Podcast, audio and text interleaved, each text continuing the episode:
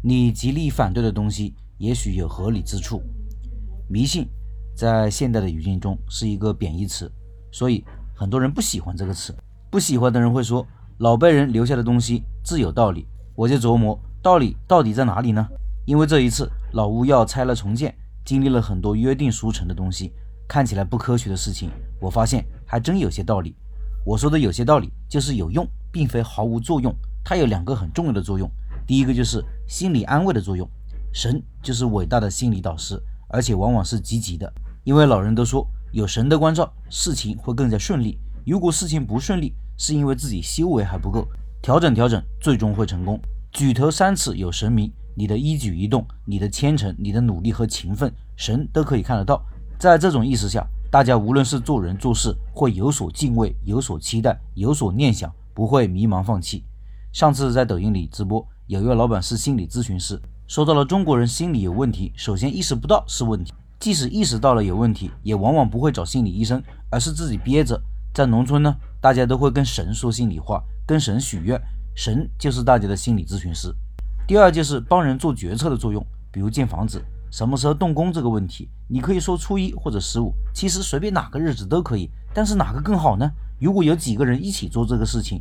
公说公有理，婆说婆有理，那有种办法让大家不吵了，神来决定，神说哪天好就哪天好。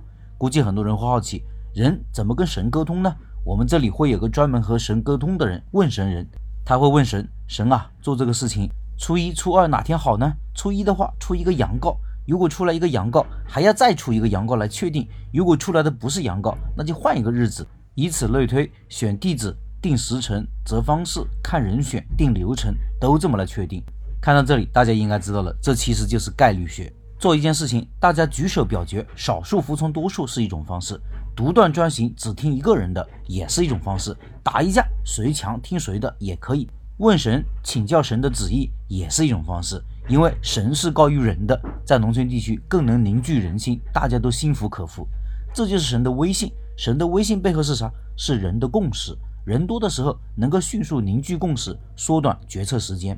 我们建房子是三兄弟，对于建房子这么大的事情，其实每个人都有不同的想法。如果凡事都讨论一番，决策是很漫长的，甚至免不了争吵。但是神来了，我们啥也不讨论了，听神的。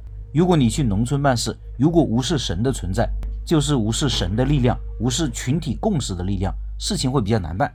我们请的包工头，开始时有自己的方案，有自己的时间表。后来看到问神的结果，当即表示听神的没错，按照神出的时间来。你看这里又少了一道漫长的沟通和讨论。有人就问了，这样做可行吗？这就要看人的智慧了。关键是问神人的智慧。问神人这个角色非常的重要，要懂得做事，更要懂得人心，还要会沟通和表达。否则问出来东西很多东西不符合常理，就不具有可行性。举个例子。日子的选择，如果这个日子需要是晴天，那聪明的问神人在问神之前就会查一查哪些天是晴天，哪些天是阴天。于是问神时就问晴天概率大的日子。问神人还要有很多做事情的基本常识，否则他不知道问什么，怎么问，什么样的方式更好。